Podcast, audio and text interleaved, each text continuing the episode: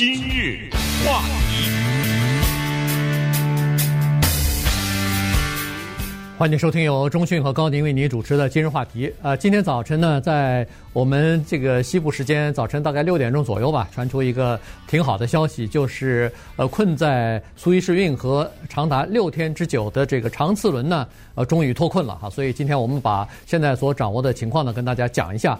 呃，因为是刚刚脱困哈，所以你如果看电视频道，你如果看这个视频的话呢，你基本上都可以看到哈，两岸呃，在这个救援人员当中，呃，大家都相当的高兴啊，欢呼啊，跳跃、跳跳跃啊，然后轮船上相继的都呃发出按喇叭啊，发出长鸣，呃，庆祝自己的脱困吧，庆祝这个巨型的呃货轮脱困什么的，所以大家。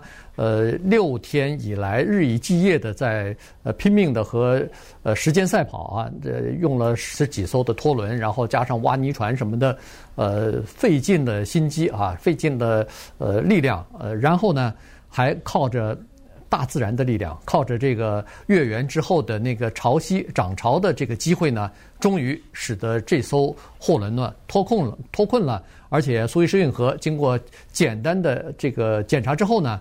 呃，恐怕马上就会恢复正常的运行了。对，这种难题啊，就是出给人类，然后我们也跟着一起学习，就知道，比如说山林野火一下烧了好几万亩，那么人类怎么解决这个问题？这些呢，都是我们有的时候觉得挺感慨的地方啊。像尼罗河旁边啊，不是尼罗河，是这个苏伊士运河哈，花了十年的功夫来挖掘。埃及人在这里死了上千人，可是现在人们说一条船一阵风，是不是风现在还不知道呢？对不对？对。反正就是一条船的一次，这横堵在呃苏伊士运河上，连一天的时间都就是它真正堵进去，就可能就是几分钟，我也不知道多长时间，对不对？就这么一下子把十年的劳动完全的给否定了，因为这条运河。就像不存在一样了嘛，就被拦腰给堵住了，然后花了六天的时间，六个日日夜夜，而这个六天当中呢，又有关键的六个小时，对吧？哎，这六个小时呢，就是礼拜天的满月，月亮掌握着地球上潮水的起伏，这个在中国古古代的东方也好，西方也好，在古人呢。早早就发现这个问题了。除此之外，古人还往前又走了一步。他除了掌握潮涨潮落以外，他还掌握人的生理上的一些调节。有的时候，在这一天满月的时候，人就变成狼了，对不对？呃，除此之外呢，他真的掌握着我们的某些情绪和某些男性和女性的一些生理的运动。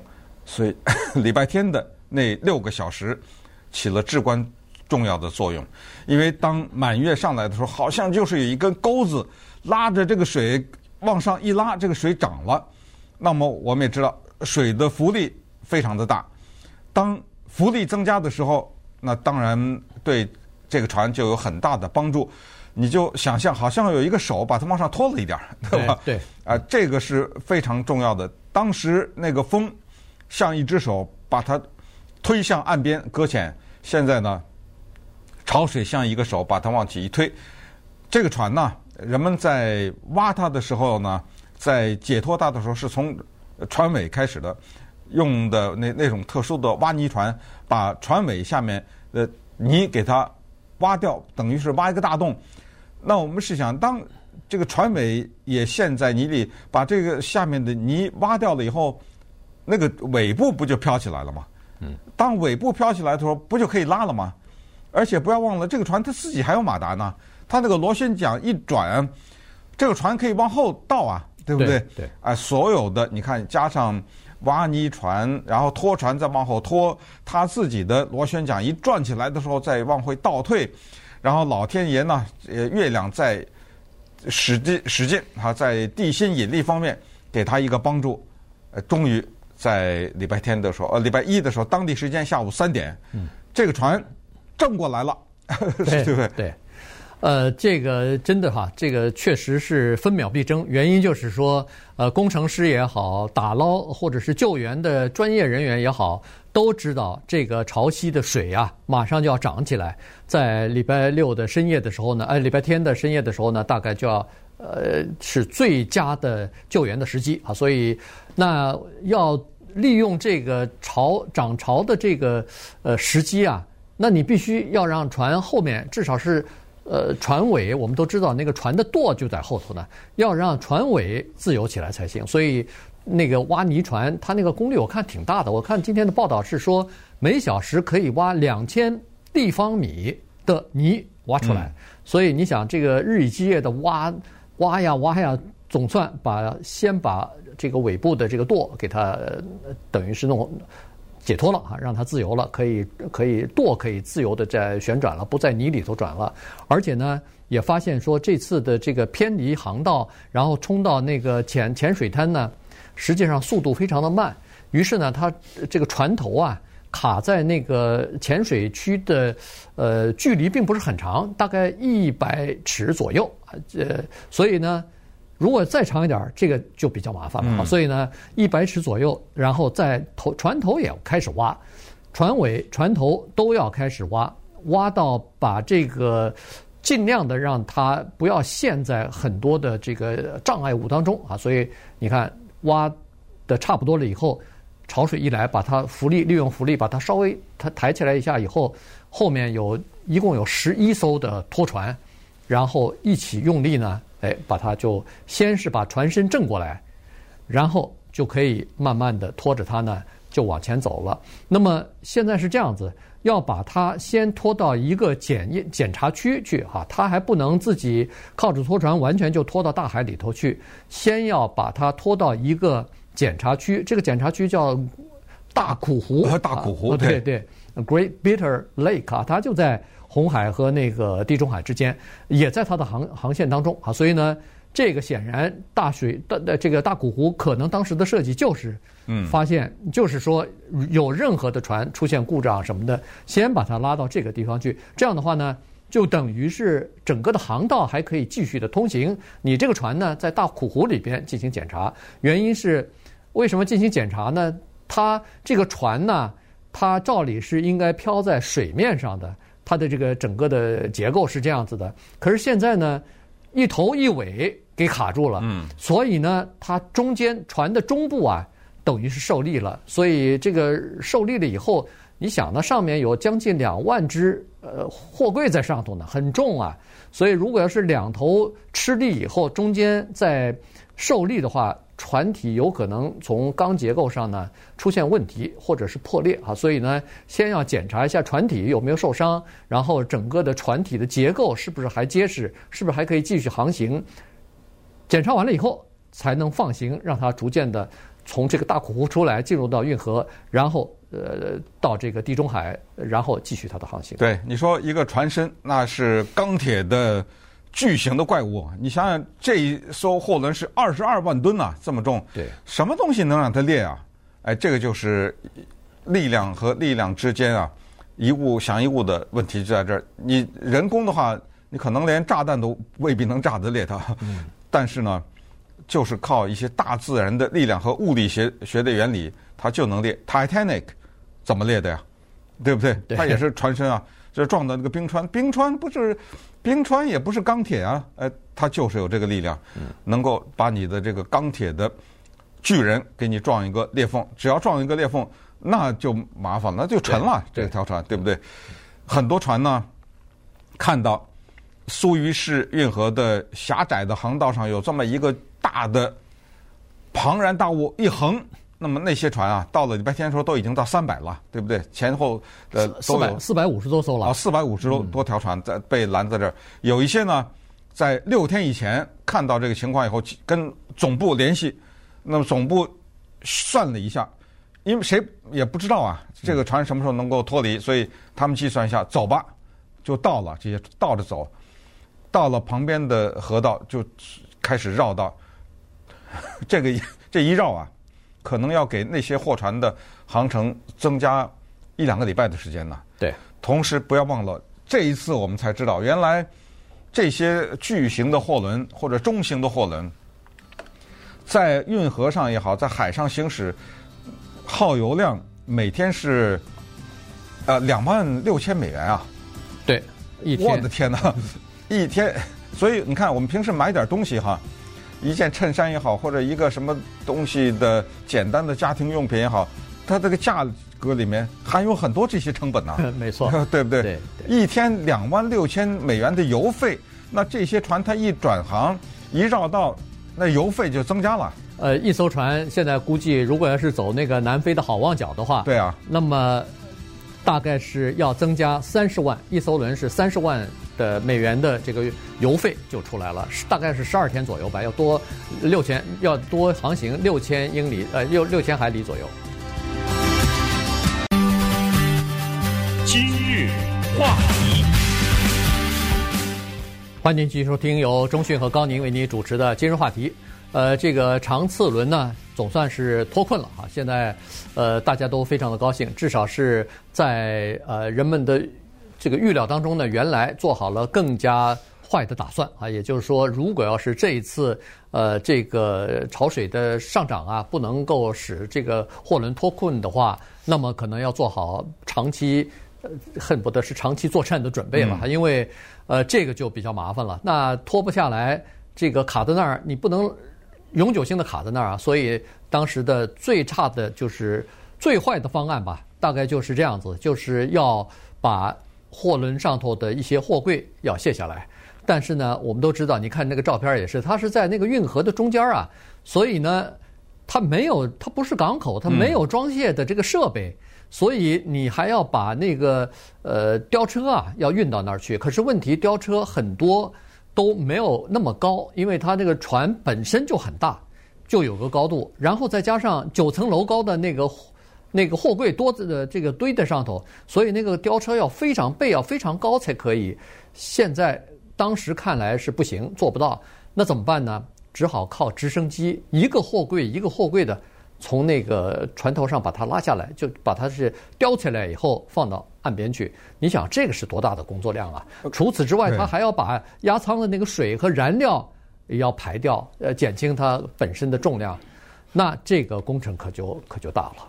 哎，不要忘了，现在人类的叫做起重直升机一次可以吊起二十吨来。嗯。可是一个装满了物品的，要看是装的是什么东西的，一个四十尺尺的货柜的话。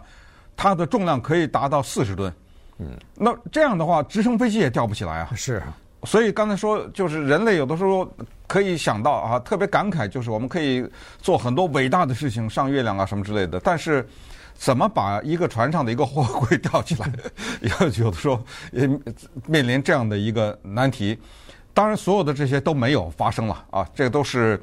最糟糕的打算，而且呢，他们这一次是一个国际合作，从荷兰请来了八个专家。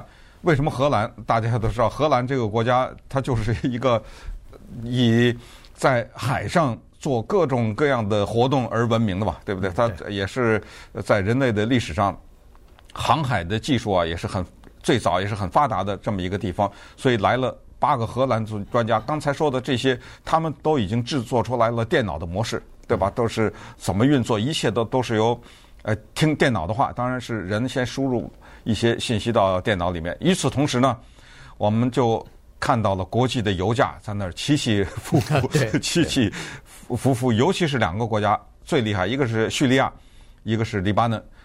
叙利亚一看到这个情况，马上它的那个油已经配给了，也就是对于一个老百姓来说，你可能只能加多少多少油了，就。就像我们过去听到中国的，包括北京啊什么这些地方，什么单号双号的车子轮着轮着上街啊什么之类的，当然那是污染的问题。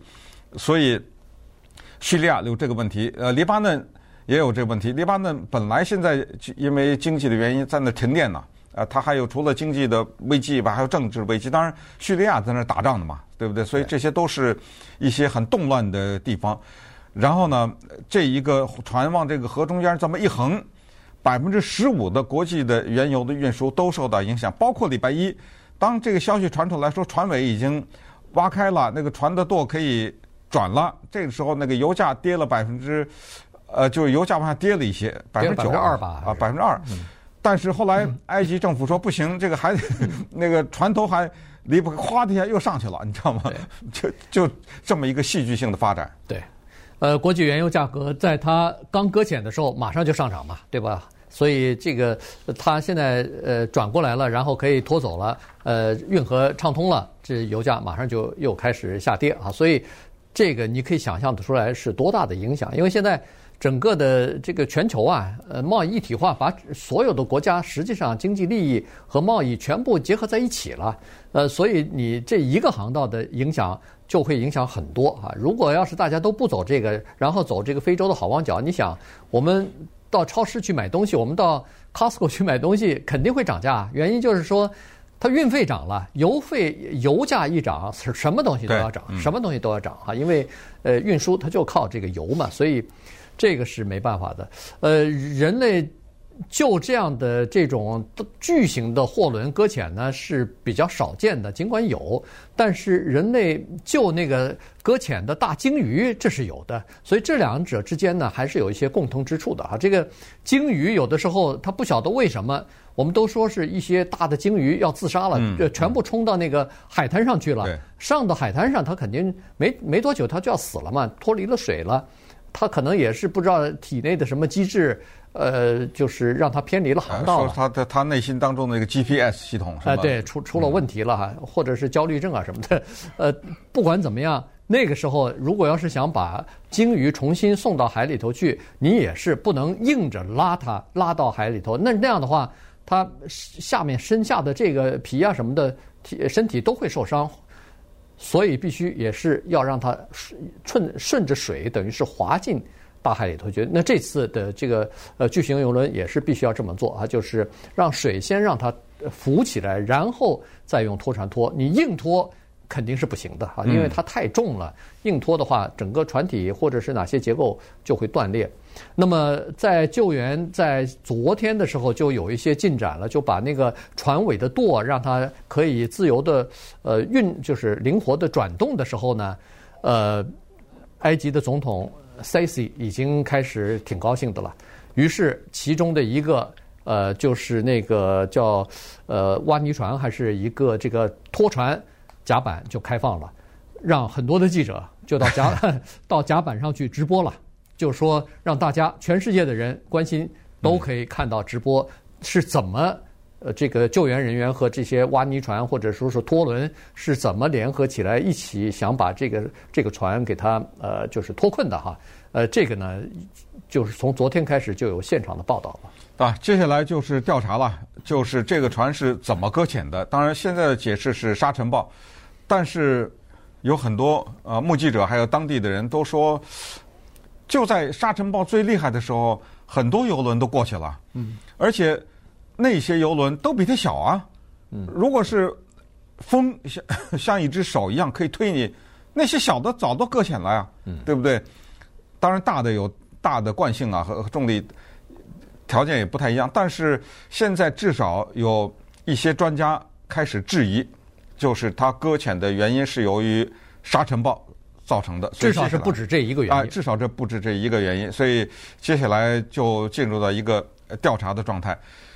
这个次的事件才让我们知道，这一年呢，在嗯苏伊士运河上面是一万八千八百四十条这种货轮游轮通过呀，这至少是去年有这么多，所以有必要呢，我们就最后简单的回顾一下它的历史，因为当一八五九年开始挖的时候。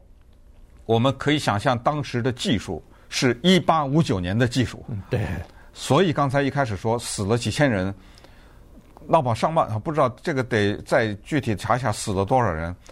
那你可你可以想象，那就是埃及的老百姓啊，就是人工去挖的嘛，就是建当年建造金字金字塔的那那些人呢？嗯，不，我这个是不是说就是那些人？就是说，呃，你可以想象那个技术，当然比金字塔的技术。要先进很多，但是它毕竟停留在一八五九年呐，十多年，它是一个血汗工程啊。十年下来，一八六九年十一月十七号这就开了，但是这个背后是有世界上面的列强割据和经济、政治各种各样的武力的，在这个地方的较劲啊，而一是接下来更多的鲜血流在这条运河上面。首先，一八六九年开通的时候，管辖权掌握在英国、法国手里。那你埃及人呃出了这么多力，流了这么多血，但是当赚钱的时候，我赚到我英法人手里了，对不对？对。因为他们当时觉得埃埃及政府没有能力管理这个运河啊，因为尤其这是一条国际的航道的时候呢，英法这个那时候还是殖民主义的。而且你必须得承认呢，当时开的时候那个投资很多也是英法的公司投的钱嘛，对，对不对？没错。所以呢，他们收先要收益啊，所以呃是由英法来进行管理的。那后来逐渐的随着埃及的独立啊，随着这个整个。呃，就是收归国有啊，等等啊，这些一系列的事情呢，呃，埃及逐渐的就收回来了，而且在这个过去的一一两百年里边，他们就做了呃多次的，就是就是呃扩展啊或者完善啊，使得运河，你可以想象一八呃五九年的那个运河跟现在那个运河规模、深度、宽度都是不一样的。后来最近这一次还是二零一五年的时候啊，投资了。八九十亿美金，又把河道整个又呃拓宽了，然后呃又加深了，然后有一些现代化的技术的监监测啊等等哈，这些东西呢都要随着呃全球的航运业逐渐的扩展呢，要随时叫做呃日就就更新吧，更新自己的技术，否则的话，这么大的游轮你想要通过就变得比较困难了。